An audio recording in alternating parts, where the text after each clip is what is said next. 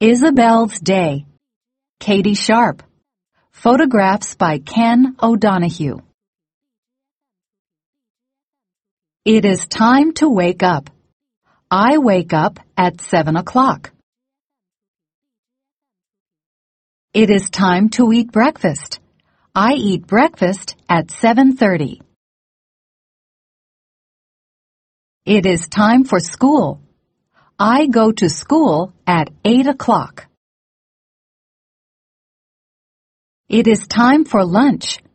I eat lunch at 11.30. It is time to play soccer. I play soccer at 3 o'clock. It is time to go home. I go home at 5 o'clock. It is time for dinner. I eat dinner at 6 o'clock. It is time for sleeping. I go to sleep at 8 o'clock. Good night.